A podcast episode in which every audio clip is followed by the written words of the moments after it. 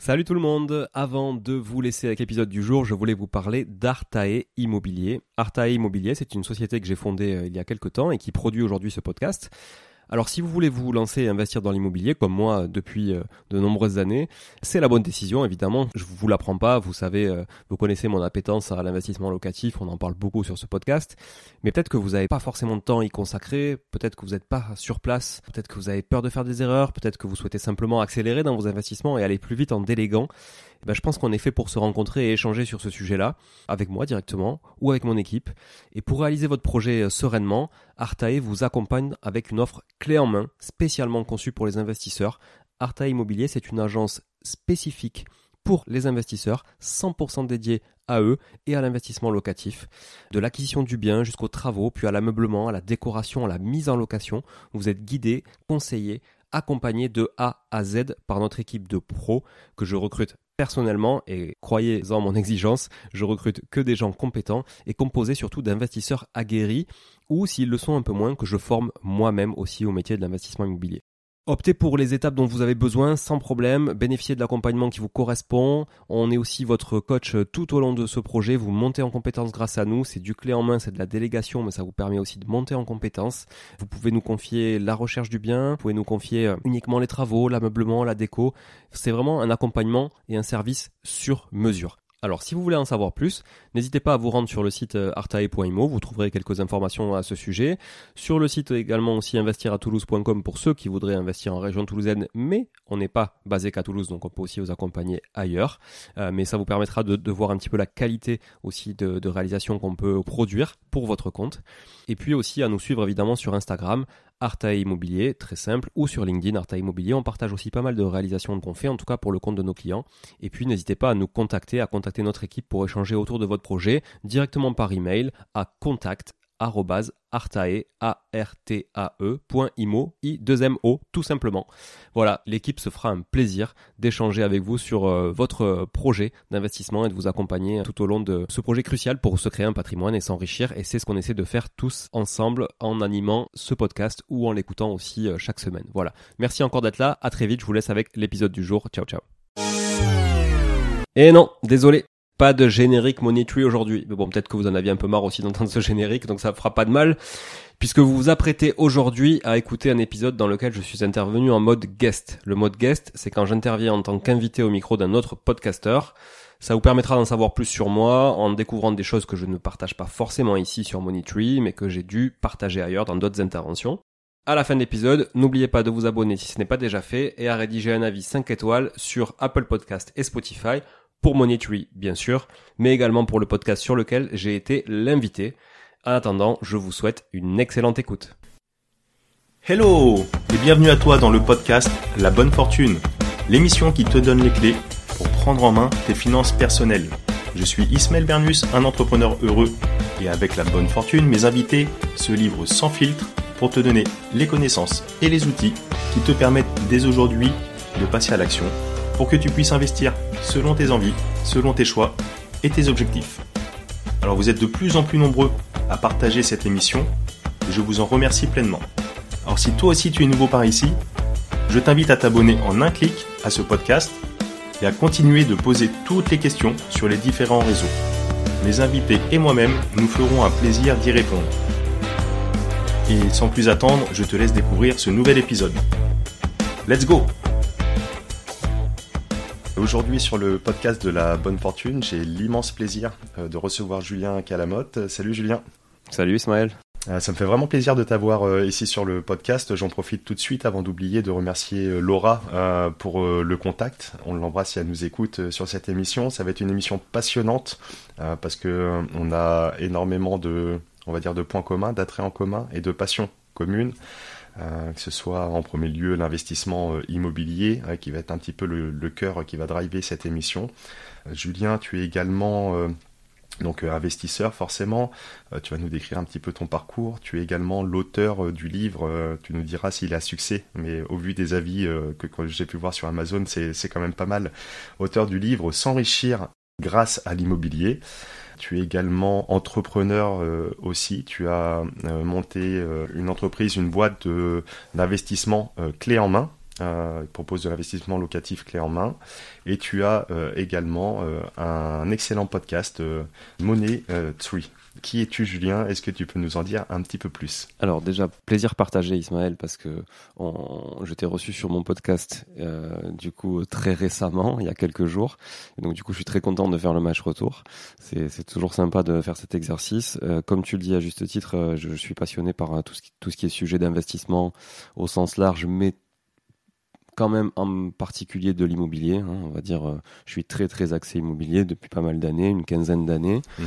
Euh, voilà, et effectivement, j'ai toujours aussi baigné un peu dans l'entrepreneuriat. Je, je, vais rapidement te t'expliquer mon parcours, mais en fait, je, je suis euh, donc né à Toulouse. Peut-être ça s'entend un peu, je sais pas. en fait, les Toulousains me disent que j'ai pas trop d'accent, et dès qu'on n'est pas de Toulouse, on me dit que j'ai un fort accent. Je sais pas ce que t'en penses, toi. Ouais, si, si, ça s'entend et ça me fait plaisir euh, d'avoir euh, un Toulousain. Ça faisait quelques temps que, que j'en avais pas eu. J'ai reçu euh, Étienne Monceau sur, sur l'émission. voilà, c'était l'épisode 13 pour l'investissement en bourse sur le PEA de Toulouse. Mais sinon, j'ai beaucoup de, en ce moment, beaucoup de Bretons, quelques Parisiens. Et donc, voilà, d'avoir un Toulousain, ça fait plaisir. Voilà, alors j'amène du soleil. Je salue Étienne, que, que, que, je connais très bien, que, je, que je vois de temps en temps, effectivement, dans quelques soirées aussi qu'on peut organiser sur Toulouse. Euh, les soirées, attention, hein, des soirées tranquilles hein, sur l'immobilier, pas, pas des soirées de débauche, évidemment. On reste sage. Non, mais voilà, donc euh, euh, salut Étienne. Et oui, donc je suis né à Toulouse. J'ai fait, j'ai vécu 5 ans au Canada. J'ai fait toutes mes études, on va dire là-bas. j'ai passé même mon bac là-bas dans un lycée français. Après, j'ai fait mes études post-bac universitaires là-bas. J'ai fait Sciences Po. Euh, Sciences Po à Montréal avec euh, l'envie de non pas travailler dans la politique mais plutôt dans la communication politique parce que c'était ma spécialisation. Et quand je suis revenu en France j'ai travaillé finalement dans l'e-commerce donc rien à voir. Dès 2008 j'ai bossé dans l'e-commerce. On en était aux prémices de l'e-commerce.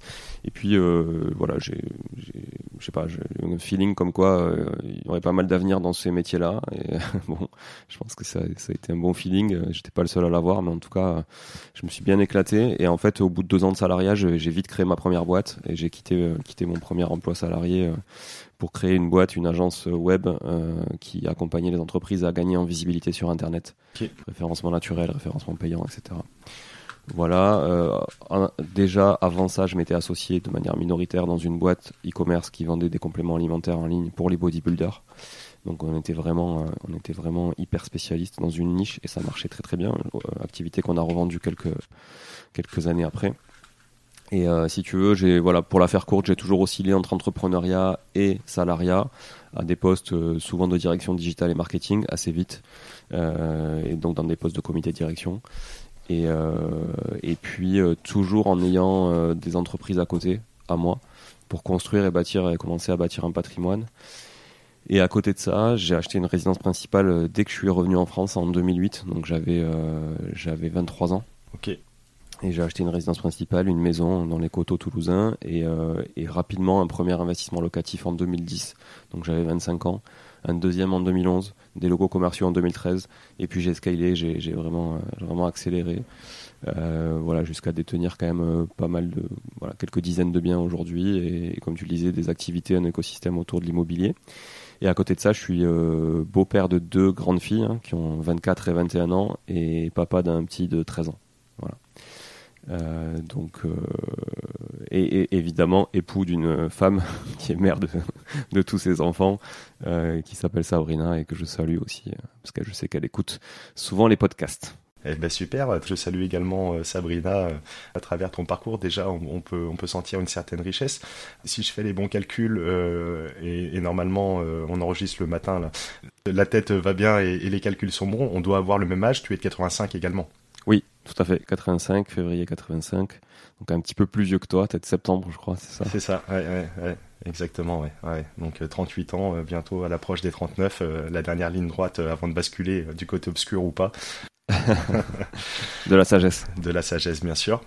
cool, ouais, un parcours, un parcours déjà assez riche avec ouais, cette appétence entre la communication d'une part, le digital, la volonté d'entreprendre,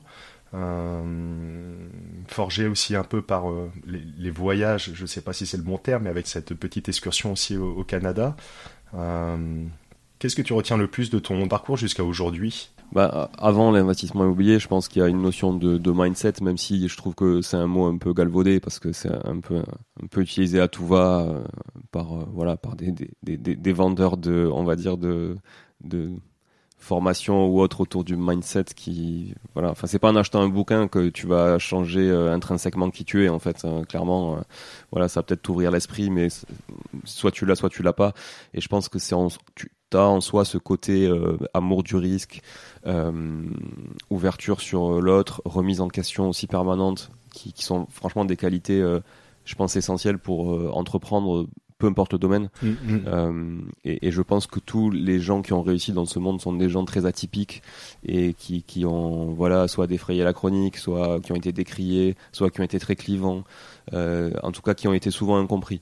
Et si tu veux, je, je, je trouve que hum, ce qui est intéressant, c'est quand tu t'expatries, euh, ça, ça, moi, je me suis expatrié assez jeune puisque j'avais 18 ans ouais. et, euh, et j'étais un peu livré à moi-même, hein, tout seul là-bas. Mmh. Euh, même si mon père était au Canada, mais il n'était pas très souvent là. Il voyageait beaucoup. En fait, euh, voilà, on n'avait pas forcément trop de liens à ce moment-là. Euh, donc, si tu veux, j'ai quand même été livré à moi-même assez tôt. J'ai toujours une maturité un peu plus avancée que, le reste de, des, des, des gens de, de, mon âge, on va dire.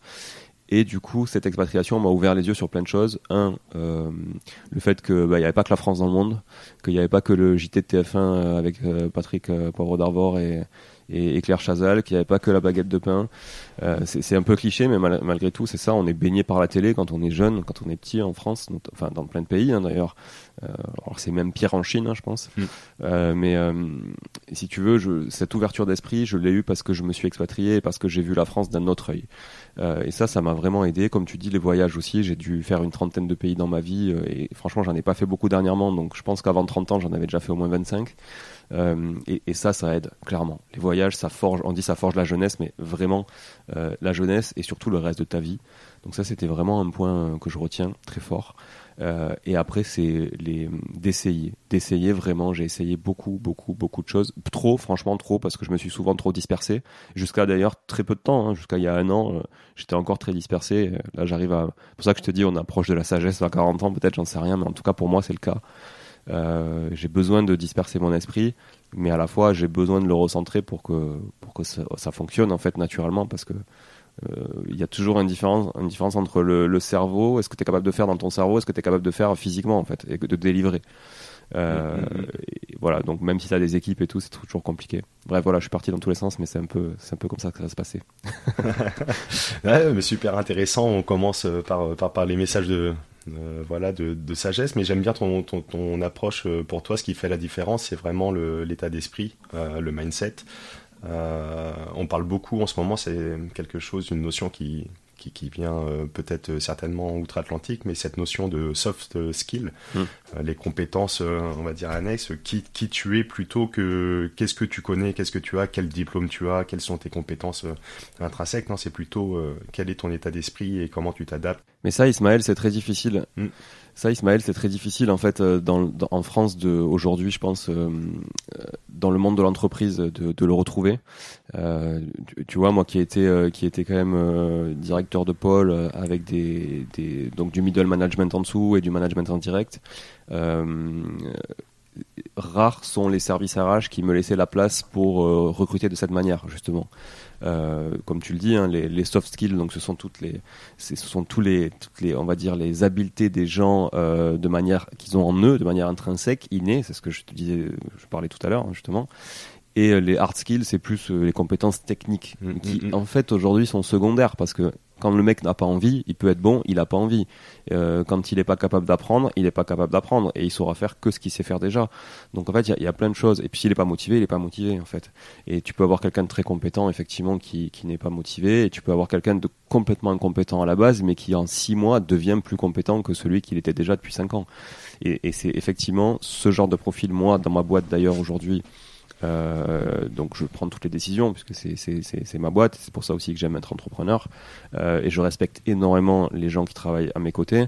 Euh, et ils travaillent pas pour moi, ils travaillent avec moi. Et ça c'est un peu la différence aussi, tu vois. C'est-à-dire que je, je, les ai recrutés pour ce qu'ils sont et pour ceux qu'ils pourraient apporter à la boîte, hmm. mais pas pour leurs compétences, tu vois. Hmm, hmm. Vraiment plus pour leur profil et leur qualité humaine.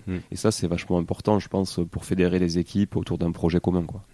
Ça porte à réflexion et en tout cas ça en dit long sur euh, sur un peu qui tu es, comment tu vois les choses, c'est cool. Euh, euh, d'un point de vue investissement immobilier, donc comme j'ai dit, tu es, l'auteur du livre S'enrichir grâce à l'immobilier. Tu as un podcast dédié sur l'investissement, mais qui tourne également essentiellement autour des thèmes de, de l'investissement immobilier. tu as également une boîte d'accompagnement d'investissement clé en main.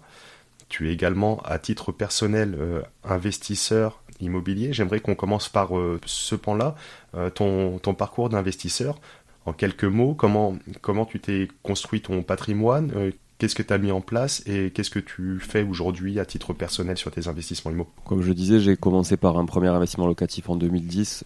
pourquoi le déclic a été que ma femme a fait une erreur ou a subi une erreur dans son, on va dire, précédent mariage d'investir dans, à l'époque c'était loi d'Eurobien. Mmh. Euh, donc un produit de défiscalisation qui, quand on s'est mis ensemble, nous coûtait à nous, sur notre ménage, parce qu'on a toujours tout partagé avec ma femme et toujours tout mélangé, on n'a jamais eu de compte à part ou quoi. Ça aussi, c'est des sujets d'ailleurs de finances personnelles intéressants. Euh, on a, nous, ça nous coûtait 200 euros par mois. Ça nous coûtait 200 euros par mois d'effort. À l'époque, franchement, moi, mon premier boulot quand je suis revenu en France, j'étais au SMIC. Euh, bon, je sais plus combien c'était le SMIC de l'époque, mais je devais gagner 1100 euros net, un truc comme ça. Ma femme ne gagnait pas non plus euh, des grosses sommes. On avait trois enfants, du coup, dont, euh, non, deux enfants à l'époque, en, garde alternée, mmh. voire en garde totale, dépendamment des, périodes. Et si tu veux, on avait beaucoup de, charges déjà, et ces 200 euros pour nous étaient quand même assez, assez impactants. Et donc j'ai dit, il faut faire quelque chose, il faut stopper cette hémorragie. Donc elle a arbitré à la casse, elle a convaincu son ex-mari aussi euh, d'arbitrer à la casse, ils ont vendu à perte. Euh, en plus ils ont dû rembourser l'avantage fiscal qu'ils avaient eu sur les années, euh, mm. parce qu'ils n'ont pas gardé les, les, 9 ans qu'il fallait les garder, ou je sais plus combien c'était à l'époque. Voilà, et en fait c'est fou, mais elle m'a répété une phrase à ce moment-là qui est mais tu sais, le mec qui nous a vendu ça, quand je lui ai posé la question de savoir ce qu'il ferait, il m'a dit que lui, il ferait pas ça, il ferait du LMNP. Bon, à l'époque, on ne savait pas ce que c'était, etc. Donc on s'est renseigné sur le sujet, on a dit, mais oui, c'est ça qu'il faut faire. Et donc on a acheté, nous, on a fait un truc que, franchement, euh, beaucoup de gens veulent faire. Et à chaque fois que des clients me disent, je veux faire ça, je leur dis, franchement, ça n'arrivera jamais. C'est acheter des biens pour y mettre, vos, y mettre nos enfants plus tard quand ils feront leurs études. Et en fait, on a, on a, on a acheté des studios en hypercentre de Toulouse euh, parce qu'on s'est dit que nos filles mm. feraient leurs études là-bas plus tard. Bon, et au final, euh, évidemment, elles n'y sont jamais allées. Euh, et, de toute façon, maintenant, c'est trop tard, elles bossent toutes les deux. et elles n'y sont jamais allées. D'ailleurs, on a revendu ces biens depuis. Euh, bref, donc du coup, en fait, mais on s'est dit ça, tout ça pour dire, on s'est dit ça dans une vision patrimoniale, tu vois, de la chose. On, le garde, et on avait une vision déjà très long terme. et même si on ne gagnait pas d'argent, on gagnait très peu d'argent et que franchement on galérait à boucler les fins de mois, on cherchait pas à avoir des revenus complémentaires. C'était pas du tout dans notre état d'esprit. On n'était pas de, de, de, ce monde-là, euh, voilà, de, de, de, dire on veut être rentier ou quoi que ce soit, mais à des années-lumière de ça. Le but c'était vraiment de créer du patrimoine pour, pour demain. Euh, donc on a commencé là-dessus. Après moi qui ai entrepris quand même pas mal, euh, ma femme était toujours restée salariée à côté pour sécuriser un peu le couple. Euh, ben, j'ai acheté des locaux commerciaux pour nos activités e-commerce. Donc on a monté une première SCI à l'IS, c'était en 2013. Okay. Première SCI à l'IS, on a acheté des locaux mixtes d'activités qui, qui couplaient bureaux et espaces de stockage, puisque dans l'e-commerce, ben, on avait de la prestation intellectuelle et puis de la prestation physique mm, mm. pour la préparation des colis, etc. Et donc euh, c'est ce qu'on a fait, euh, qu'on a gardé à peu près 3-4 ans. Et en fait ils sont, en fait ils sont venus très très vite trop petits. C'est aussi la problématique quand tu investis pour toi-même et tes propres activités. Mm. C'est pour ça qu'il faut bien analyser euh, l'avantage entre l'achat et la location quand tu as une activité professionnelle, parce que des fois, c'est pas forcément intéressant d'acheter. Euh, et donc, on a dû louer très vite des locaux juste à côté, mmh, qu'on ne pouvait pas acheter, parce qu'on n'avait pas les moyens de les acheter à l'époque. Euh, je ne sais même pas s'ils étaient à vendre, mais du coup, euh, donc, au bout d'un moment, on a vendu ces locaux, avec perte. Avec perte. c'est la seule opération sur laquelle on a perdu de l'argent, d'ailleurs, sur toutes nos opérations IMO, on en a, je pense, fait plus d'une centaine c'est le seul, ouais, c'est le seul moment. Alors peut-être une autre opération de marchand où j'ai perdu 5000 euros, mais parce qu'il fallait arbitrer assez vite. Mais là, on a perdu 30 000 euros sur, euh, sur, sur des locaux qui en valaient 240, tu vois. Mm, mm. Donc c'est quand même beaucoup. Mm. Euh, mais ça nous a appris pas mal de choses. Et euh, si tu veux, après, en, en 2000, euh, ça, on a gardé ça, je crois, trois ans. En 2016, quand on a vendu, on avait des activités e-commerce, on faisait que ça, euh, notamment dans le monde du vélo. On avait une belle activité e-commerce dans le monde du vélo. On avait un magasin de vélo aussi physique euh, en région toulousaine. Et là, euh, là, on a complètement flingué la boîte. Donc, on avait revendu des boîtes avant. On avait, on avait eu quelques réussites, hein, modestes, mais quelques réussites. On avait eu beaucoup d'échecs aussi. Et ça, ça a été notre plus gros échec, si tu veux, cette, ce- cette activité business. Et là, quand on a liquidé la boîte, je, je me suis dit, ok, qu'est-ce qu'on fait? Et je me suis retourné. Je me suis dit, attends, euh, t'as pas investi depuis quelques années en immobilier. Si tu avais fait ne serait-ce que ce que tu avais commencé à faire en 2010, Mm.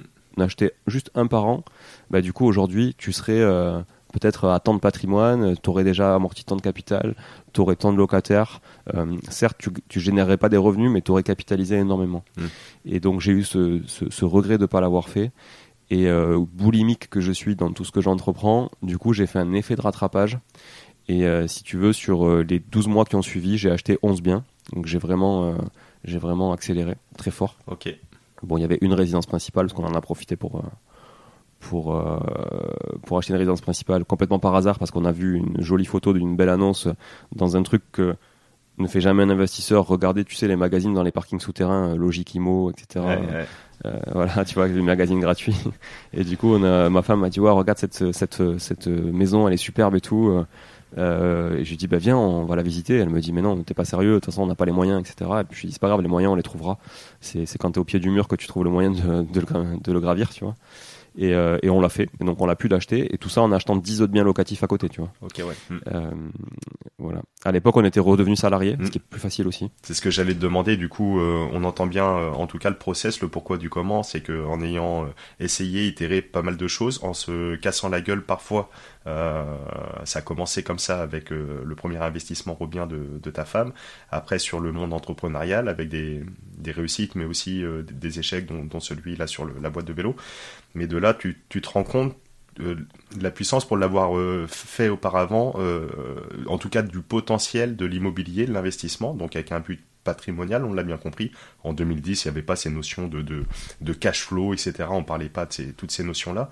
Mais, euh, en effet, tu capitalises euh, avec l'effet de levier bancaire notamment. Et donc euh, là, tu reviens, on va dire, à tes premiers amours et de façon... de façon massive. Euh, comment, c'est ce que j'allais te dire, et donc tu as, commencé, je t'ai coupé, à, donner une partie de la réponse euh, en revenant dans le salariat, mais comment on achète euh, 11 biens euh, ou 10 biens en un an en étant avec des revenus potentiellement à l'époque peut-être modestes, je sais pas exactement ta situation, mais si, tu as fait à crédit, etc., comment on fait pour faire 10 biens en, en un an? Est-ce que c'était 10, 10 signatures, 10 biens différents, ou alors il y avait par exemple des immeubles de rapport où tu avais 3, 4, 5 silos dans, dans, un même, dans un même bien avec une seule, un seul acte, entre guillemets? Non, non, c'est c'est c'est 10, compro, 10 compromis euh, de résidence locative, 10 actes, euh, 10 biens totalement différents en copropriété, 10 biens patrimoniaux dans l'hypercentre de Toulouse, euh, principalement. Euh, voilà, parce qu'on avait toujours cette notion. En fait, en fait c'est simple. On a voulu dupliquer ce qu'on a constaté euh, depuis les dernières années, comme tu le dis à juste titre, et qui fonctionnait. Donc on avait quand même cette force de se dire, on l'a déjà fait, ça fait des Mm. années qu'on en détient, Mm. euh, et ça fonctionne. Mm. Voilà, et ça fonctionne. Pourquoi on ferait autre chose en fait? Il n'y a, pas de, de- voilà. Donc là, là, en fait, c'était la facilité aussi. La facilité, ça a été de dupliquer notre modèle, qui était un modèle, comme tu le dis, très patrimonial, avec aussi des prix qui étaient quand même moindres que ceux d'aujourd'hui, avec des taux qui étaient beaucoup plus bas que ce qu'on avait euh, investi au départ, parce que quand on a acheté en 2008, on était à 5,10%, Mm. un truc comme ça. Mm. Quand on a acheté en 2010 les premiers investissements locatifs, on était à 4,5, un truc comme ça aussi. Bon, on a renégocié deux fois derrière les prêts à chaque fois, résidence principale, euh, résidence locative et autres, donc ça c'est chouette parce que ça a augmenté vraiment notre, notre rendement euh, très facilement finalement. Mm. Mais là, on- je regarde, les taux étaient, je sais pas, un et demi, un truc comme ça à l'époque, en 2017, tu vois. Donc Ouais, je ouais, me dis, ouais, bah attends, c'est, c'est, là, il faut faire un effet, un effet de rattrapage énorme, quoi. Et, euh, et, et là, je vais pas pouvoir tout raconter sur ce podcast, mais j'en dis une partie aussi, mais je peux pas tout écrire non plus sur le livre, parce qu'il y a des choses qui peuvent pas se dire comme ça, publiquement. Mais grosso modo, il faut faire preuve de euh, d'agilité, on va dire, euh, pour aller euh, se faire financer euh, 11 biens euh, en un an en étant salarié avec des salaires qui étaient pas dégueux parce que bon, on avait quand même capitalisé sur nos compétences hein, toutes ces années d'entrepreneuriat. ouais, bien sûr. Mmh, on avait quand même, on avait des bons profils. Mais bon, on n'avait pas non plus des, des, des salaires parisiens hein, pour parler comme un gars du Sud.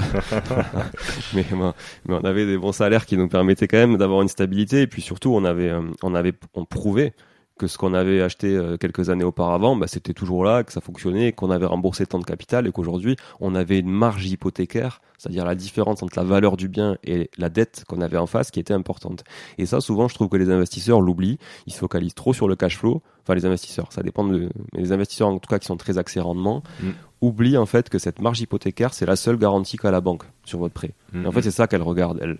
Que vous, que vous, fassiez 30 ou 40 euros de cash flow sur un studio euh, à 50 000 euros, euh, c'est pas trop ça qui va la sécuriser, quoi. Parce que d'ailleurs, si vous voulez cramer en jouant au PMU, ça sert à rien. Mais euh, par contre, euh, quand elle voit, ok, j'ai un truc qui vaut 150 000 aujourd'hui et j'ai 50 000 à rembourser, là, elle se dit, bon, voilà, le risque pour moi, il est zéro, je peux continuer à lui prêter. C'est intéressant cette notion, ça rejoint un peu la, notion de sur un, la rentabilité globale de TRI et pas juste focaliser sur le rendement, in fine avec un cash flow soit positif soit négatif, mais quand bien même le cash flow est, positif, comme tu le décris très bien, c'est sûr s'il y a 50, 100 euros de cash flow positif au bout du bout, en enlevant vraiment toutes les charges, etc., bah, tant mieux, on vient créer un enrichissement tout de suite euh, permanent. Euh, donc ça c'est cool, mais pour toi le euh, gros delta c'est clairement la valeur patrimoniale du bien. Et notamment si on, on veut faire fonctionner l'effet de levier bancaire, c'est vraiment comme tu appelles la marge hypothécaire. Donc euh, je, te, laisse vraiment décrire ce, euh, que, tu appelles par là la, marge hypothécaire, mais euh, c'est cette différence entre la valorisation du bien et ce qui nous reste à, rembourser. C'est ton patrimoine net finalement sur le, bien, ce qu'on appelle le patrimoine net, hein. net de dette au final sur le bien. Et, oui, finalement, la banque se dit, ok, s'il y, a une, y a une défaillance de paiement, un bien qui vaut 150, moi je dois récupérer que 50 000, bah, en fait, ça sera pas un problème. Je le mets aux enchères, il partira en 3 secondes. Je trouverai toujours un acheteur qui l'achète 50 000 alors qu'il en vaut 150. Mm-hmm. Par contre, si elle vous a prêté 110 euh, pour un truc qui en vaut 100 et que vous avez 3 ans de différé, que vous avez jamais remboursé de capital, s'il y a une défaillance au bout de 2 ans, euh, elle va devoir un truc, euh, vendre un truc 110 qui vaut 100, peut-être, parce que s'il faut le marché même aura baissé parce que c'est dans une ville trop exotique ou j'en sais rien enfin tu vois il y a mm-hmm. aussi ce genre de sujet des fois sur des marchés il y a des il y a des marchés en France qui sont hyper flat voire voire qui déclinent, tu vois, qui sont déclinants mmh. d'année en année. Mmh, mmh, ça arrive. L'immobilier, de manière générale et macro, ça augmente toujours dans l'histoire, mais il y a quand même des anomalies aussi, avec des villes qui sont qui poussent ça et des villes qui, qui, qui tirent un peu vers le bas. Donc euh, même si là on sort de, de 5 ans d'euphorie et que les gens oublient que c'est une anomalie à l'échelle de la préhistoire, si tu veux, 5 ans c'est que dalle. Donc hein, et surtout à l'échelle de la même à l'échelle de l'immobilier, c'est que dalle 5 ans. Euh, c'est juste un petit cycle parmi tant d'autres. Donc là, tout le monde a l'impression que l'immobilier, c'est florissant. Mais euh, moi, encore hier, j'ai discuté avec quelqu'un. Euh, c'est pas bien, mais je fais un petit benchmark concurrentiel sur les, des fois. Donc j'appelle des concurrents pour voir un peu où ils en sont. Et du coup, un concurrent me dit. Non, mais vous imaginez, dans cette ville, euh, dans cette ville, le marché a fait 40% en, en 4 ans. Mais je lui dis d'accord, mais par quel facteur il a fait euh, pourquoi en fait? Quelles sont les raisons pourquoi il a fait 40% le marché? Est-ce que c'est parce qu'il y a une vraie dynamique économique il y a une vraie croissance démographique il y a des vraies activités qui se développent il y a du transport il y a des choses comme ça? Ou est-ce que c'est juste parce qu'il y a trois quatre formateurs qui ont des centaines de milliers de followers qui ont dit bah il faut aller investir dans cette ville et que tout le monde y allait tête baissée parce qu'on était à 1000 euros du mètre carré? Tu vois hmm. c'est en fait il y a, y, a cette, y a cette notion je pense d'effet mouton qu'on est tous on est tous à notre échelle le mouton de quelqu'un, d'un berger, c'est sûr, quelque part.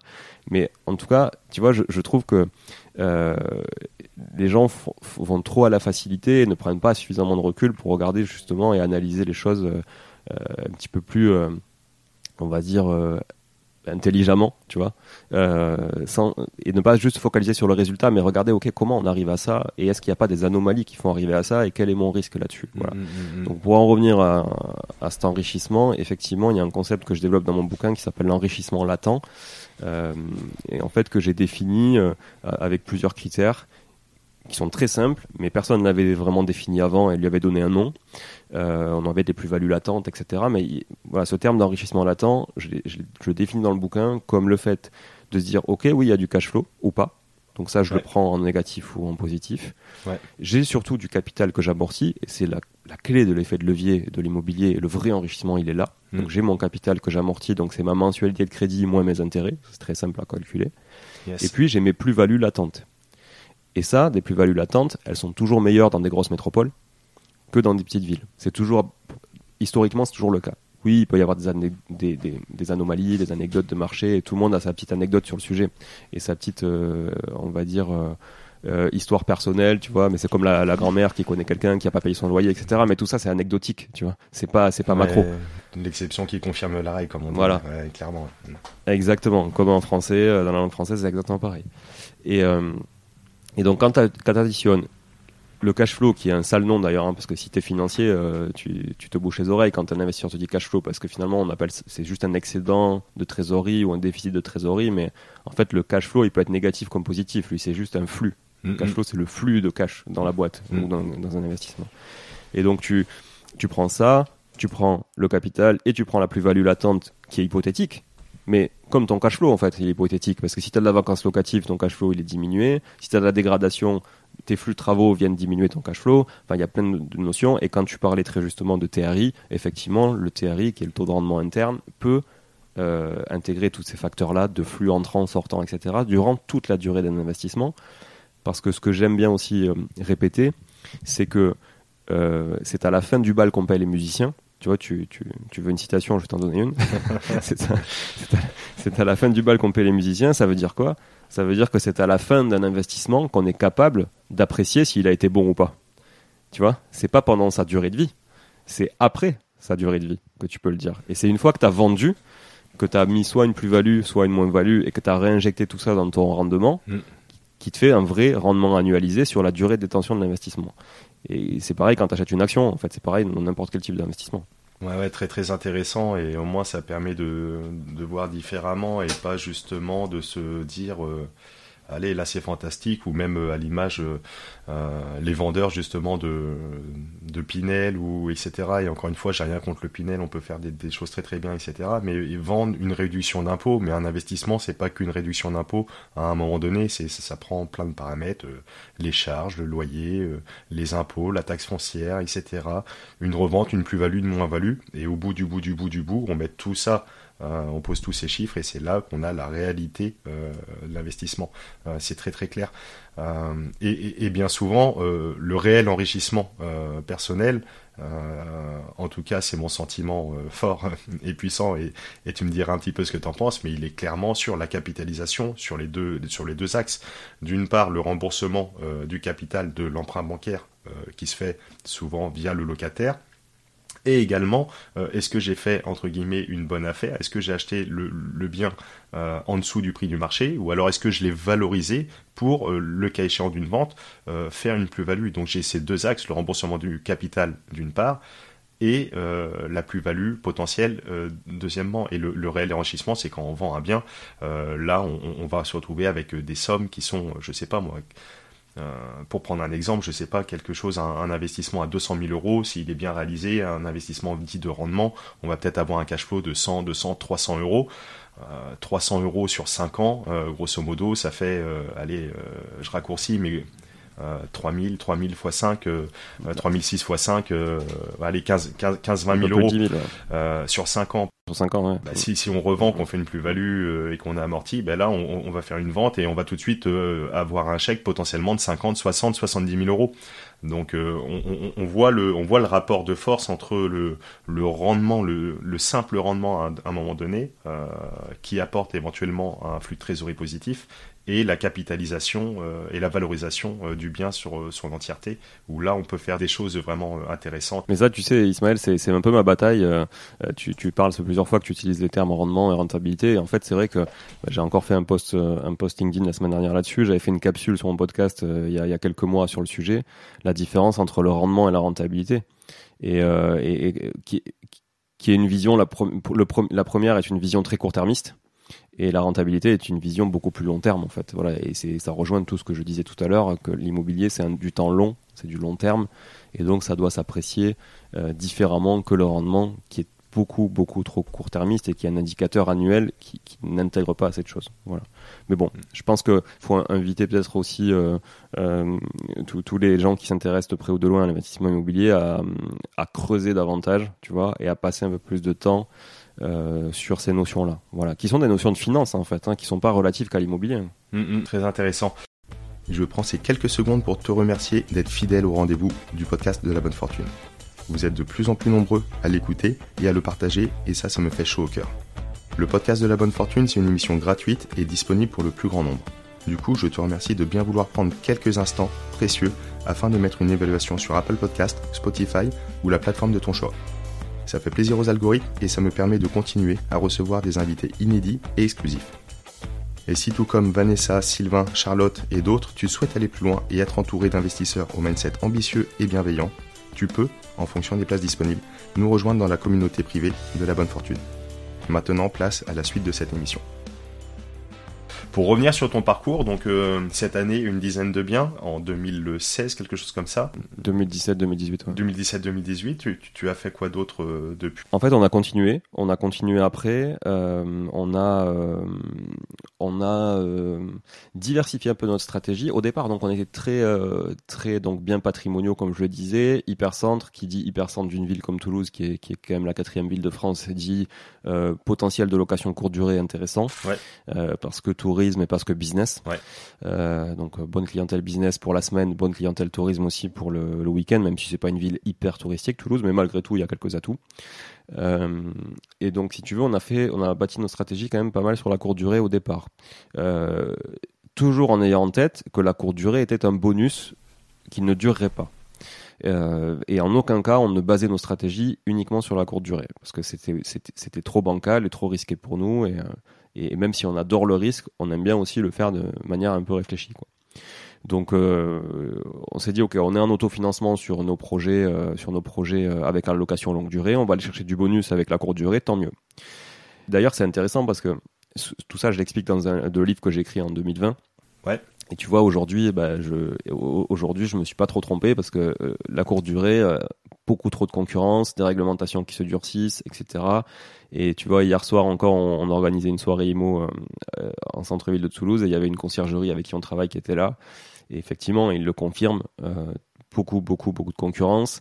Et en plus, ce que je trouve un peu bancal sur la courte durée, c'est que ton bien, au bout de trois ans, il est has-been. Même des fois plus vite que ça.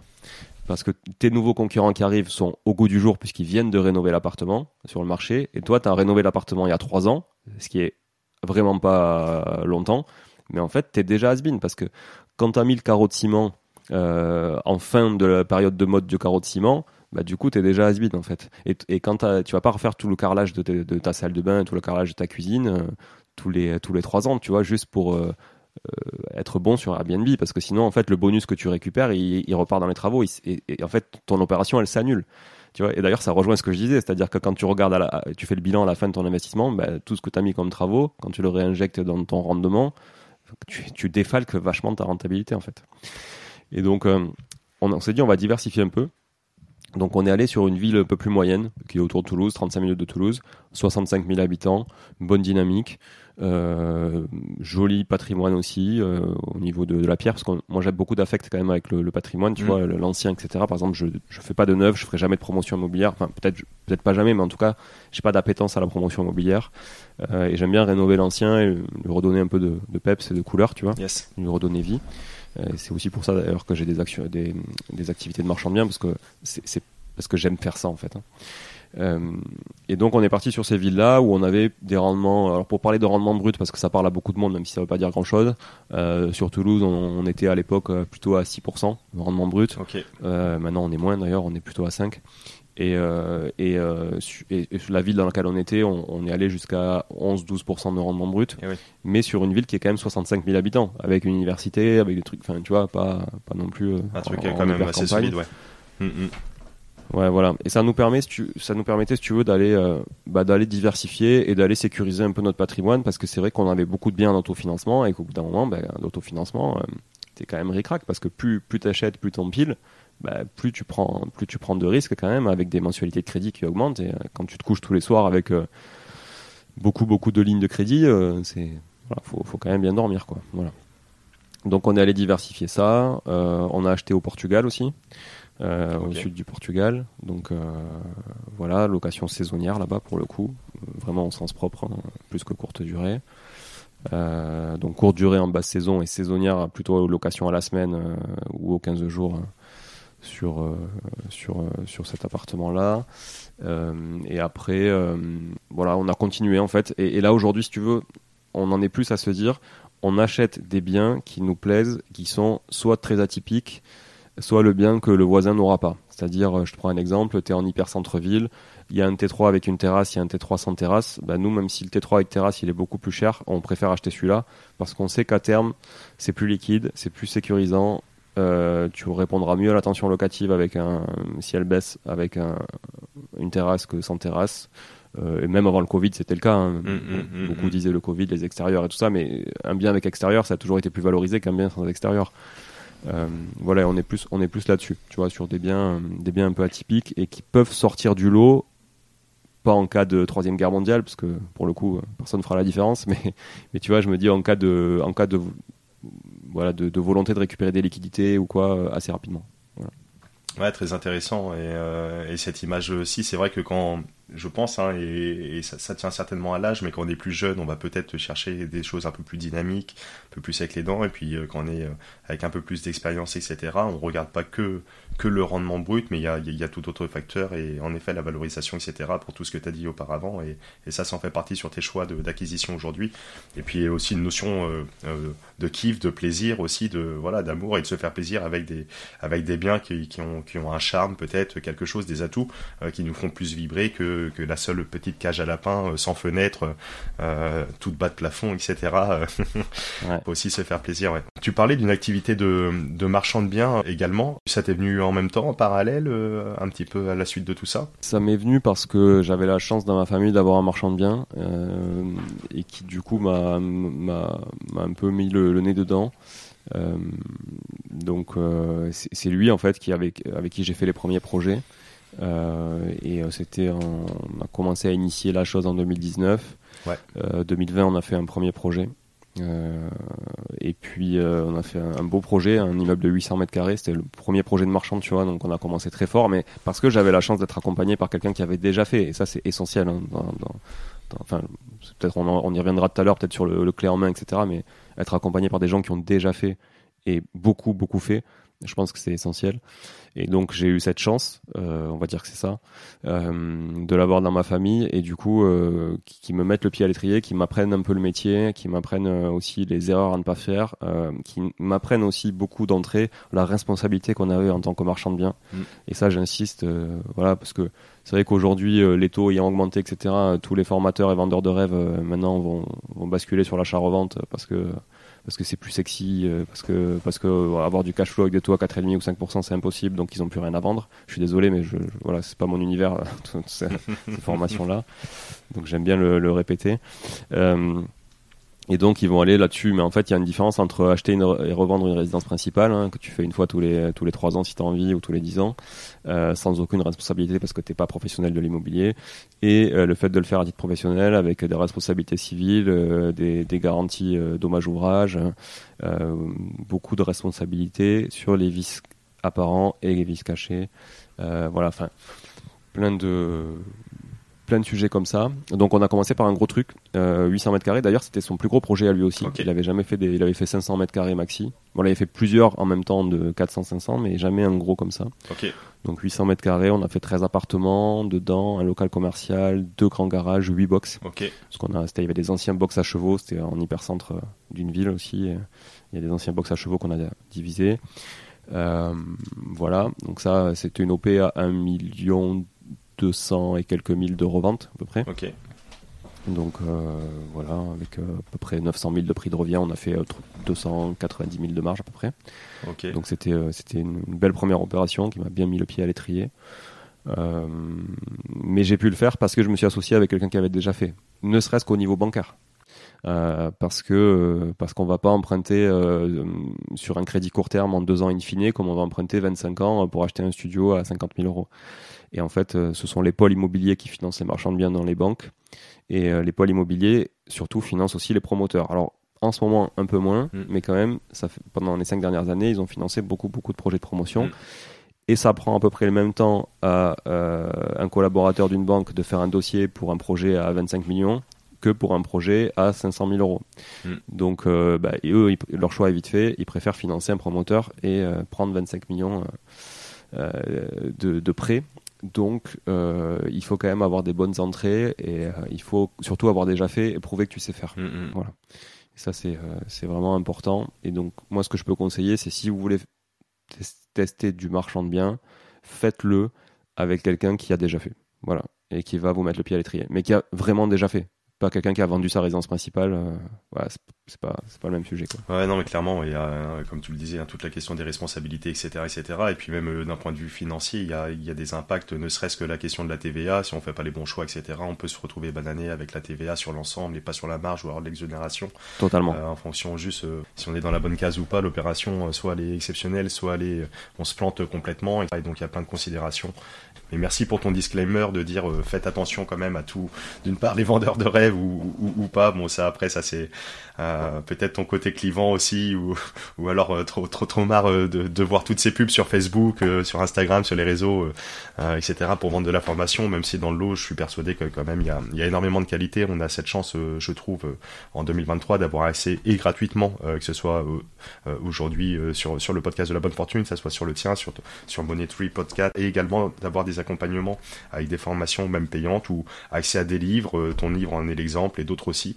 Il y a une richesse d'informations qui est disponible et donc après à chacun de faire son choix en conscience. Mais mais oui, attention des fois un petit peu à l'objet brillant et et de faire miroiter euh, des, choses qui sont peut-être pas forcément très très, euh, on va dire sensées ou en tout cas opportunes et qui ne correspondent pas forcément. Et ouais, merci pour ce petit euh, ce petit disclaimer, je vais, l'appeler comme ça. Il y a un autre sujet, Ismaël, juste sur le, sur le marchand de biens. Attention aussi au coût de l'argent en crédit court terme. Euh, Parce que aujourd'hui, un marchand de biens, il emprunte euh, à peu près à 10% annuel. Mm. Euh, 10% annuel sur deux ans, ça fait, ça fait 20 points. Ça fait euh, donc c'est c'est 10% de votre prix de revient, pas de votre prix de vente, mais du coup ça veut dire que vous bouffez votre marge quand même assez assez assez vite. Donc si euh, on vous dit qu'un projet de marchand de biens c'est viable avec 20% de marge, oui c'est viable avec 20% de marge, mais pas avec de, pas avec de l'argent à 10%. Parce que parce qu'en fait si vous le portez deux ans, le projet il vous reste zéro à la fin quoi. Exactement. Donc ouais. euh, Mhm. euh, attention à ça. dans ce cadre-là, et ouais, et un peu de retard dans les travaux, etc. On prend un an de plus, enfin bref, et ça peut vite, euh, ouais, ouais, en effet, ouais. Mm. Euh, c'est intéressant, mais de toute manière, on aura l'occasion d'en discuter, parce que comme je te le disais, euh, là c'est pareil. Je vais me lancer sur cette activité qui aujourd'hui je n'ai pas euh, développée. Alors j'ai fait des ventes, euh, j'ai fait la vente de ma résidence principale, j'ai fait euh, des arbitrages. Là je suis en train de, de revendre aussi un appartement. J'ai j'ai fait de l'achat-revente sur euh, un bien que j'ai découpé, que j'ai revendu tout de suite, mais euh, sans être euh, en qualité de marchand. Donc là, je suis en train de m'associer justement avec une personne qui euh, qui a le statut, qui a exercé, qui connaît, etc., etc., pour se porter sur des opérations qui peuvent être intéressantes. Euh, on va basculer, ça fait la transition toute faite avec ton activité chez Artae, société d'investissement euh, clé en main, où tu proposes de l'accompagnement. C'est qui euh, la cible et client de Artae C'est la personne qui n'y connaît rien, euh, qui n'a pas trop trop le temps de s'en occuper, qui cherche euh, une typologie bien particulier. Euh, comment vous fonctionnez? C'est quoi un petit peu Artae Tu peux nous en dire un peu plus? Oui, Artae, c'est euh, un- une agence, euh, on va l'appeler comme ça, euh, qui accompagne les investisseurs immobiliers durant toute la vie d'un investissement immobilier. Donc ça veut dire quoi? Ça veut dire que euh, on les accompagne en amont de l'achat Ouais. sur vraiment euh, du conseil du conseil stratégique euh, qui répond à leurs objectifs, leur horizon d'investissement, etc. qu'on définit ensemble et on les challenge beaucoup beaucoup. Ok. Et souvent, je me dirais que un prospect sur deux qui vient nous voir change de stratégie après nous avoir parlé, euh, parce qu'en fait, il se rend compte que bah, entre la théorie et la pratique, il y a quand même une sacrée différence. Et c'est encore une fois, c'est pour ça que l'expertise parle toujours de manière euh, plus concrète que, que, que la théorie. Euh, donc ça, on les accompagne en amont. Après, on, leur trouve euh, les biens. Donc la chasse fait partie de notre métier, mais on est loin d'être des chasseurs parce qu'on accompagne vraiment l'investisseur dans sa globalité. On va euh, après gérer la partie travaux, ameublement, déco et gestion locative. Ça, on le fait de manière très localisée parce que on est persuadé que de toute façon, si tu veux investir dans l'immobilier, tu dois connaître absolument ton marché. Mm. Et donc, on n'est pas capable, nous, euh, par exemple, d'accompagner quelqu'un euh, à Nantes si on connaît pas le marché nantais. Euh, par contre, si on connaît très bien le marché lyonnais, on est capable d'accompagner des gens autour de Lyon, à Lyon, autour de Lyon. Le marché toulousain, c'est pareil, etc. Donc on n'est pas présent partout en France, on tend à le devenir, évidemment, c'est l'objectif. Moi, je, veux pousser, je veux amener la boîte assez loin. Donc, on verra. L'avenir nous, donnera les réponses. Encore une fois, c'est à la fin du bal qu'on paie les musiciens, donc on verra. Pour l'instant, on a une bonne dynamique. Euh, et, aussi, on fait de la transaction. Donc, c'est-à-dire qu'on est capable aussi de suivre l'investisseur quand il souhaite arbitrer. Mm-hmm. Et quand l'investisseur souhaite arbitrer, l'avantage, c'est que nous, on travaille à 80%, 90% même qu'avec des investisseurs.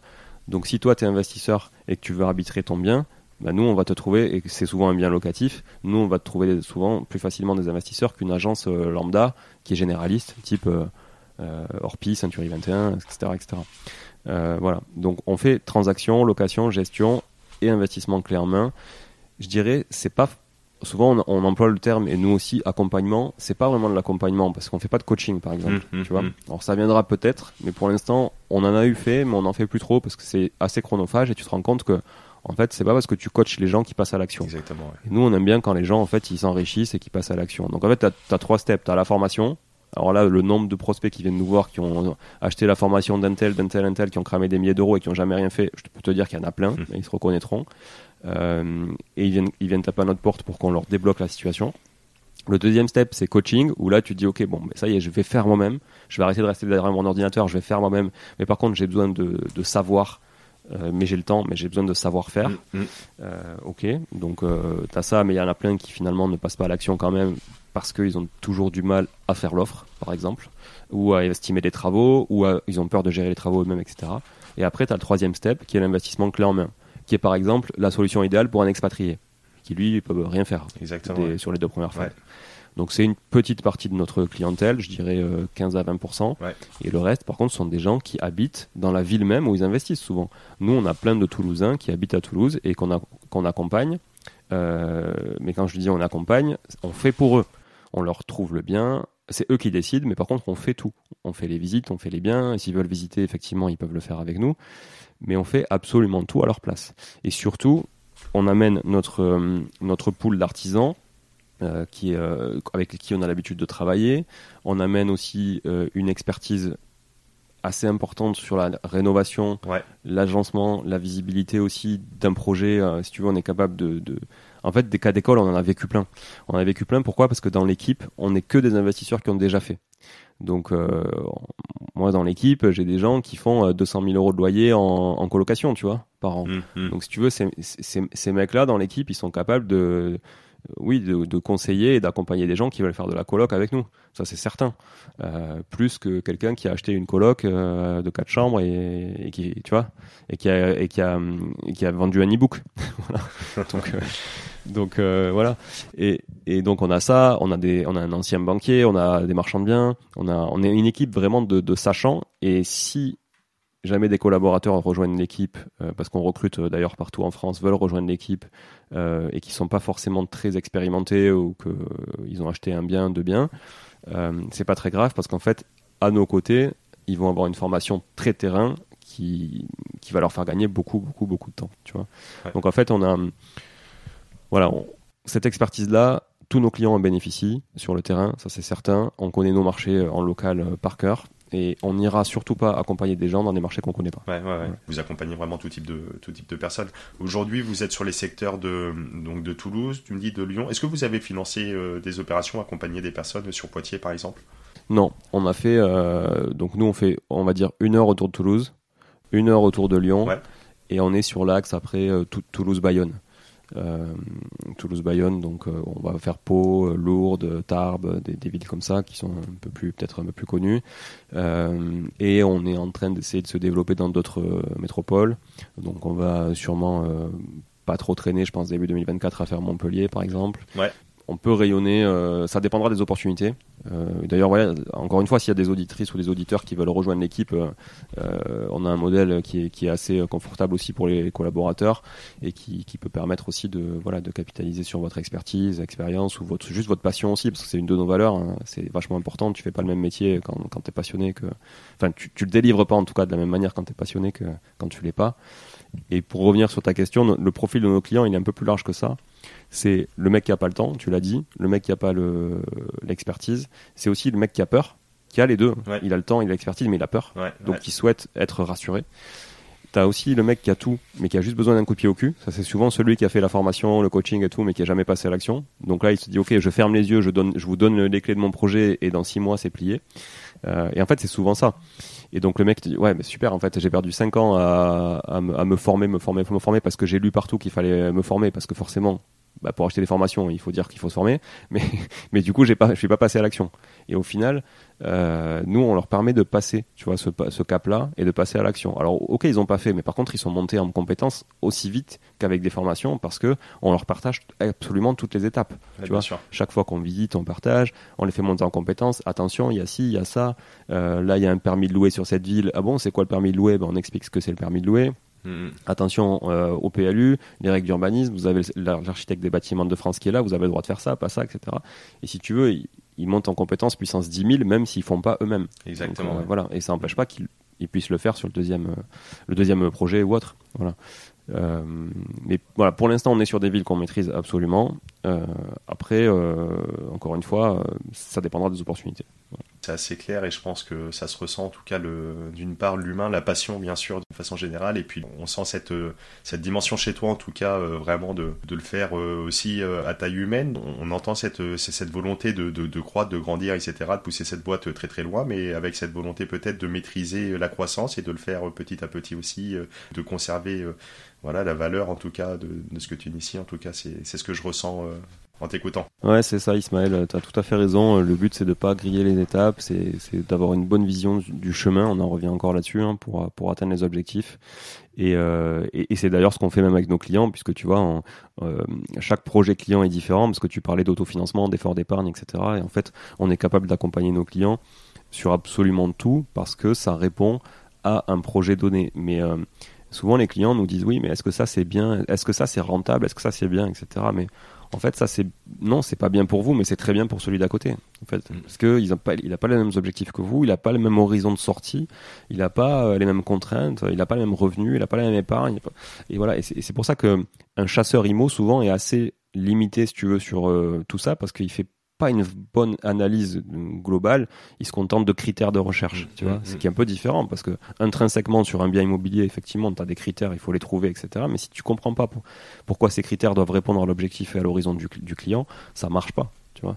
Et, euh, et- c'est pour ça qu'en en ayant une approche globale, euh, certes, c'est plus chronophage. Nous, on passe énormément de temps avec nos prospects en amont. Il y en a qui signent pas avec nous, hein, in fine, parce que bon, il y en a qui, qui font rien ou qui font avec d'autres aussi, c'est normal. hein. Il y a un marché, il y a du boulot pour tout le monde. Euh, mais par contre, on, on délivre quand même beaucoup de valeur, tu vois, Mm, en amont. mm, mm. Et tant pis si ça, tant pis s'ils font pas avec nous, mais au moins s'ils font avec nous, on sait où on va. Et en fait, en, en trois mois, c'est plié, tu vois. Et ça nous fait vachement gagner du temps, et ça te fait gagner du temps aussi aux clients. Ça se comprend, ça s'entend, et c'est vrai que euh, pour avoir eu des retours de, de personnes qui ont initié avec euh, euh, des concurrents qui proposent du clé en main bien bien installé, qu'on qu'on pignon sur rue, peut-être un peu plus gros aujourd'hui. Euh, les retours qui se font, c'est peut-être euh, ce côté euh, impersonnel, un petit peu de la chose, un petit peu lâché dans la nature, etc. Donc ouais, c'est peut-être là euh, aujourd'hui la, la valeur ajoutée de, de RTA, peut-être. euh, euh, après, en, en toute transparence, hein, j'ai pas de retour de clients de, de RTA dans un sens ou dans l'autre, donc euh, Oui, oui, oui. donc voilà, mais c'est peut-être. Artae, Artae, euh, je te reprends. oui, Artae, excuse-moi, oui, bien sûr, Artae. Non, mais lisez nos avis Google. hein, on en a une centaine. et ils sont, ils sont là pour ça aussi. voilà, il y a évidemment, il n'y a pas que du fake. hein, tout le monde pense qu'il y a que du fake sur Google, mais bon, quand t'as une centaine d'avis, a priori, c'est qu'il y a quand même, il y a quand même un peu de business à faire. Et puis nous, on partage aussi une, une liste de numéros de téléphone de clients que vous pouvez appeler complètement de manière aléatoire, et ça rassure aussi beaucoup. C'est important, Ouais. c'est normal, c'est de l'investissement. On parle d'argent, on parle de faire confiance. Donc euh, la confiance, ça se gagne aussi, et ça peut se perdre très vite. Donc euh, un, pour ne pas la perdre, on fait du qualité, euh, en fait de la qualité, pardon, du travail qualitatif et sur le long terme, on capitalise beaucoup, beaucoup sur le long terme. On n'est pas des opportunistes, on fait pas de one shot, on préfère ne pas faire que mal faire. Et après, euh, bah, pour gagner la confiance euh, au départ, c'est sûr que c'est encore une fois, c'est l'expertise et c'est la longévité qui fait la confiance, tu vois. Mm, mm, mm, mm. Et c'est pour ça que voilà, on, on essaie de, de faire les choses bien au quotidien. Bon, bref, voilà, je veux pas vendre mon truc, mais c'est on, voilà, on reste authentique et transparent, c'est le but.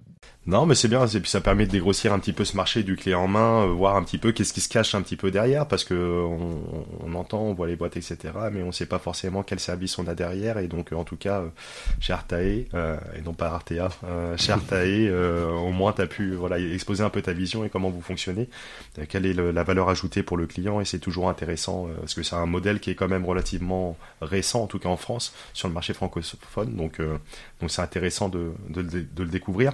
Euh, euh, un dernier, dernier point, euh, donc on a vu un petit peu ton parcours immobilier, ta passion. on a parlé de ton, de ton livre. pour, les, pour les auditeurs, les auditrices de la bonne fortune, je t'ai demandé en amont de, de l'émission s'il y avait la possibilité de, de donner la, la chance à, à l'un ou à l'une d'entre elles de, de, recevoir ton, ton livre. Euh, Est-ce qu'il serait possible de, de l'envoyer suite à un tirage au sort, etc., d'un jeu concours que je pourrais mettre en place euh, au bout d'une semaine? Ça sera avec grand plaisir, bien sûr, avec grand plaisir. Euh, oui, oui, tout à fait. Je, c ça me fait, en fait, ça me fait plaisir. Pourquoi? Parce que ce livre, je l'ai écrit pour, euh, bon, parce que je me faisais un peu chier pendant les week-ends du confinement, mais euh, parce que parce qu'on pouvait pas trop sortir et qu'en plus il faisait super beau, donc euh, c'était un peu frustrant. Mais non, je, je l'ai écrit surtout pour transmettre en fait ma passion du sujet et juste mon expérience, mais en toute humilité. C'est pas un livre théorique, c'est un livre qui retranscrit un peu mon parcours et comment moi j'ai fait. Mais ça veut pas dire qu'il faut faire pareil. Hein. Ça veut dire que voilà, c'est juste du partage.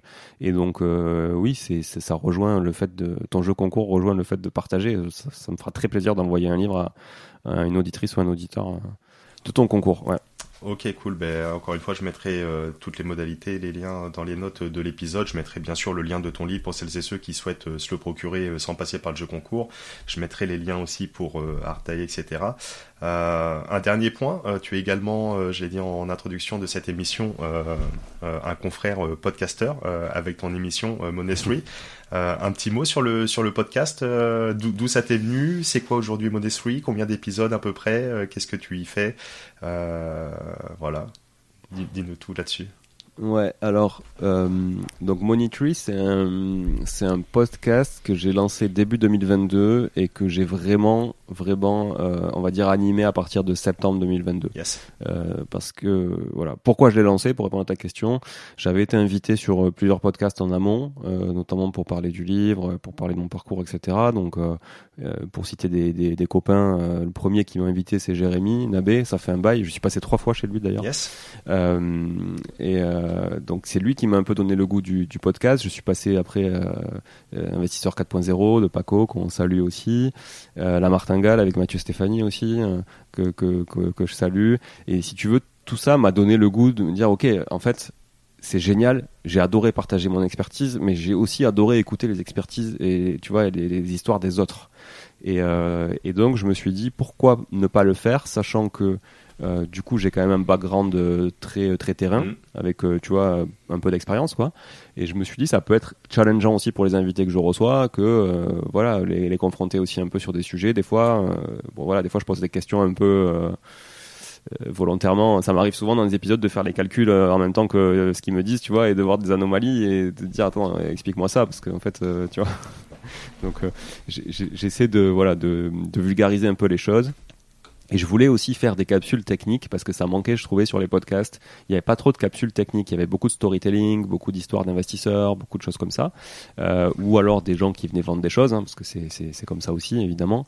Mais il n'y avait pas forcément de capsules très techniques et théoriques, tu vois, que tu peux yes. retrouver euh, dans une formation, dans un bouquin, un truc comme ça. Et donc, euh, voilà, j'avais euh, créé un format capsule aussi. Euh, donc, un des, deux, un des deux épisodes de chaque semaine, c'est une capsule qui est plus technique où je décrypte avec un notaire, avec un, par exemple, un expert comptable ou autre, des notions assez techniques, ou tout seul aussi si je maîtrise la notion. Mais si je la maîtrise pas, je fais venir toujours un, mec qui, la maîtrise. Voilà. Euh, et donc, euh, je reçois euh, toutes sortes d'invités. C'est très IMO, comme tu l'as dit tout à l'heure. Même si à la base ça se voulait très di diversification, finalement, euh, bon, ben, malgré moi, je me suis retrouvé à parler beaucoup plus d'IMO. Donc, je dirais 80-85% d'IMO. Et, euh, et, on a fait une centaine, plus d'une centaine d'épisodes aujourd'hui, euh, avec des invités euh, aussi variés que bah, toi, il y a quelques jours. Sébastien Chabal, qui, tu vois, n'est pas, pas, passé sur des, des podcasts d'investissement et de finances personnelles, mais on a parlé d'immobilier avec Sébastien Chabal. Et on n'a pas parlé beaucoup de rugby, on a parlé surtout d'immobilier. Super. voilà, je reçois des, sportifs professionnels aussi, des entrepreneurs. donc finalement, c'est un podcast à mon image, en fait. Voilà, que, je, je pas forcément le, plus thématique. c'est pas forcément celui qui respecte le plus la thématique. Voilà. Ouais, bien sûr. Bah après, c'est tout, l'intérêt du, format podcast, et ça, ça, nous confère quand même une certaine liberté, et ça c'est plutôt, c'est plutôt cool. Euh, bah écoute, euh, j'invite en tout cas les auditeurs, les auditrices à acheter un œil euh, à ton excellent podcast euh, Je mettrai également les liens hein, dans les notes de l'épisode. Merci, merci, merci beaucoup euh, Julien pour euh, ce temps euh, passé ensemble aujourd'hui avec un épisode un petit peu qui est parti un peu dans, beaucoup de sens, mais encore une fois c'est cool, c'est la liberté justement de pouvoir s'exprimer. J'aime bien poser en, en, fin d'émission à mon invité si tu as un mantra une citation que tu te répètes ou que tu aimes partager euh, autour de toi, et je te dirais euh, que tu as interdiction de, de reprendre, c'est à la fin du bal qu'on parle les musiciens, on a bien compris. il, faut trouver, il faut trouver autre chose, je sais pas si tu as... Merde. Écoute, c'est pas une citation, c'est c'est c'est un truc bah, que j'ai écrit dans mon livre et que j'aime bien répéter aussi, parce qu'en fait tu te rends compte qu'il faut répéter, répéter aux gens pour que ça rentre. C'est un truc vraiment. Moi j'ai du mal à répéter, j'aime pas trop, tu vois. Je me dis une fois que j'ai dit une fois, bon c'est bon, arrête parce que les gens vont penser que tu répètes, mais finalement il est, bon bref, il intègre pas. Je dirais que en immobilier, pour revenir sur l'immobilier, parce que c'est de ça qu'on a parlé beaucoup aujourd'hui, et c'est ça qui m'anime au quotidien, euh, il vaut mieux faire juste une affaire qu'attendre une bonne affaire. Voilà, je pense que c'est un peu le. Vous pouvez le tourner comme vous voulez, mais l'état d'esprit, c'est de se dire juste passer à l'action, faites, comme l'a dit Ismaël très justement tout à l'heure, euh, le vrai enrichissement de l'immobilier, c'est dans le capital, c'est dans la dette que vous allez créer toutes les plus grandes fortunes de ce monde se sont créées avec de la dette, toutes, sans exception. Quand vous regardez la fortune d'Elon Musk, c'est sa boîte qui vaut du pognon, et sa boîte, vous croyez qu'elle s'est faite comment? Avec de la dette. Hein, n'engage pas des, des, profils, euh, des gros profils tech sans dette, on fait pas des gros investissements sans dette, c'est que de la dette. Et, euh, regardez toujours les plus grosses fortunes de ce monde, inspirez-vous des plus grands et juste passez à l'action plutôt que d'attendre, d'avoir un truc qui n'arrivera jamais. Parce qu'une bonne affaire, ça n'existe pas en fait. Il n'y a pas de définition d'une bonne affaire, ça n'existe pas. Euh, il faut juste que ce soit une affaire qui corresponde à votre objectif, à votre investissement, et ça sera toujours mieux de faire quelque chose que de ne rien faire. Voilà. Eh ben, le message est passé, je partage, je partage mille fois. Merci Julien. Je t'en prie. Indépendamment de l'immobilier, ça sera ma dernière question. Est-ce que tu as d'autres classes d'actifs dans lesquelles tu as investi? Oui, j'ai d'autres classes d'actifs. Euh, alors, comme tout le monde, j'ai touché à la crypto mais j'y touche plus. Euh, j'ai vendu euh, quasiment tout quand le bitcoin était à 60 000 dollars à peu près. J'ai tout vendu et euh, il doit me rester, je sais pas, 10 ou 15 000 balles, mais j'ai pas, voilà, je, je touche plus, ça m'intéresse absolument plus. Mm. Voilà, je m'y suis intéressé pour voir, mais franchement, non. donc la crypto-monnaie, un peu, j'en ai eu un peu, voilà. Sinon, classique, du classique PEA, du compte titre. Euh, parce que euh, parce que pour moi l'immobilier c'est un moyen de s'enrichir mais c'est en aucun cas une finalité euh, la finalité c'est une diversification plus stable moins chronophage et moins chiante parce qu'il faut se le dire hein, gérer des locataires gérer un parc immobilier c'est quand même assez complexe Moi, c'est un peu différent parce que je le fais à titre professionnel pour des clients, donc je me considère comme un client d'Artae et donc ça se, ça se gère. On a une gestionnaire locative dans l'équipe. Bon, voilà, ça, ça, se fait. Euh, je le fais moins bien pour moi que pour mes clients d'ailleurs. C'est un peu toujours le problème du cordonnier qui est plus mal chaussé. et euh, je t'en donne des expressions, t'as vu De ouf. Et, euh... une émission euh, citation, punchline, euh, mantra, et ouais, ouais, carrément. si tu veux. Mais euh, bon voilà donc grosso modo oui de, de, du marché financier évidemment et en fait non ce qui m'anime et en fait c'est parce que moi j'aime bien faire des choses qui me font kiffer c'est l'art c'est l'art et d'ailleurs j'ai fait de, de, très bons épisodes sur l'investissement dans l'art sur mon podcast que je vous invite à aller écouter au tout début du podcast avec Arnaud Dubois et un peu plus tard avec lui et son associé aussi et donc j'ai investi dans l'art parce que j'aime ça, parce que ça décore ma maison, et parce que surtout je l'ai fait en me faisant accompagner comme nos clients euh, nous font accompagner sur le clé main, je me suis fait accompagner sur du clé en main dans l'art. Euh, et j'ai acheté euh, des artistes que j'aime beaucoup, mais qui surtout sont très valorisés sur le marché international. Et voilà, parce que dans l'art, il y a de tout. Et vraiment, je vous invite à écouter les épisodes, ils en parleront mieux que moi. Euh, J'ai plus les, numéros en tête, mais euh, si vous tapez euh, Arnaud Dubois Money Tree, vous devrez trouver des épisodes, voilà, assez intéressants. Et après, mon kiff c'est quand même l'IMO, hein. donc voilà, je reste assez assez IMO de manière générale. Je suis pas, tu vois, j'ai pas de montre, j'ai pas de trucs comme ça, voilà. IMO, cash, c'est sûr, marché financier, et puis et puis art, voilà. Eh ben top, super clair. Merci pour ta transparence. Ouais, je l'ai là, hum, l'épisode 64, investir dans un Picasso avec 5000 euros, Arnaud Dubois et François Carbone. Ouais, François Carbone, ça c'est avec ouais, Mathis, c'est le dernier. Et le ah oui, et puis les tableaux, c'est l'épisode 5, ouais, l'art d'investir dans de beaux tableaux. Ben, tu vois, j'irai l'écouter avec intérêt parce que c'est un domaine euh, que je ne connais pas. Euh, on peut voir derrière toi là sur, euh, sur l'émission, en tout cas un tableau, je ne sais pas si c'est voilà, un tableau d'un artiste en particulier. Alors ouais ouais, c'est pas le plus valorisant qu'on ait, ça c'est sûr. C'est plutôt ça c'est plutôt d'ailleurs un artiste local, donc ça ça on l'a plutôt acheté pour euh, décorer que pour euh, que pour investir. Yes. Mais euh, voilà, on en a où voilà on a on a notamment un artiste qui, qui, qui est quand même exposé, a été acheté par le MoMA, qui est le Museum of Modern Art de New York. Donc voilà, quand a priori le musée le plus gros de New York achète un artiste, c'est que l'artiste est quand même un peu coté donc quand tu l'as chez toi dans ton salon, c'est toujours sympa, euh, voilà, te dire. Euh. Et la fiscalité sur l'art est très bonne aussi. Euh, sur la plus-value, j'entends. En tout cas, sur la fiscalité sur la plus-value est très très bonne et très avantageuse.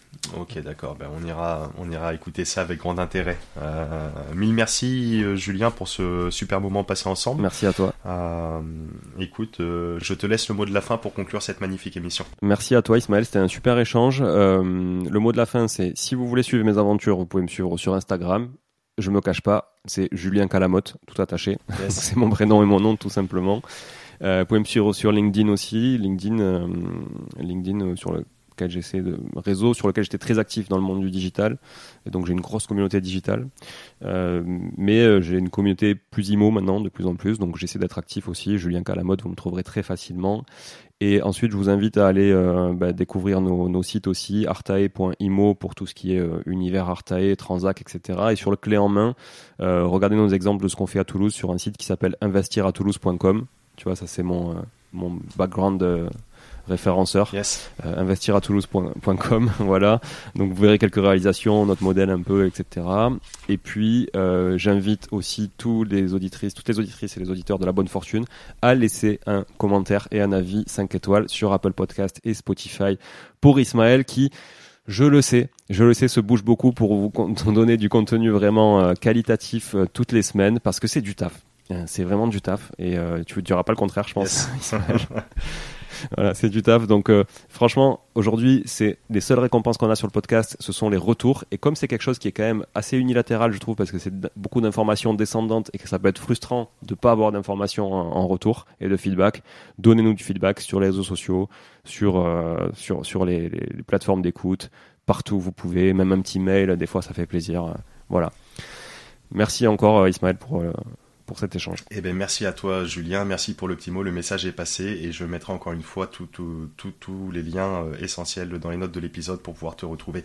Merci à toi, merci à tous. Ciao, ciao. À très, très vite. Et je remercie une nouvelle fois Julien Calamotte pour cet échange passionnant et très inspirant à travers son parcours et son expérience dans l'investissement immobilier. Si vous souhaitez tenter de gagner son livre S'enrichir grâce à l'immobilier, qui fera un cadeau parfait à l'approche des fêtes, vous pouvez retrouver toutes les modalités dans les notes de cet épisode et nous vous enverrons le livre directement chez vous dans votre boîte aux lettres. je vous souhaite une magnifique fin d'année 2023 ainsi que d'excellents projets et plein de réussites pour l'année 2024 à venir. Je vous remercie à toutes et à toutes d'être toujours plus nombreux à écouter et à partager le podcast de la bonne fortune et je vous retrouve très très vite pour une nouvelle émission. Ciao ciao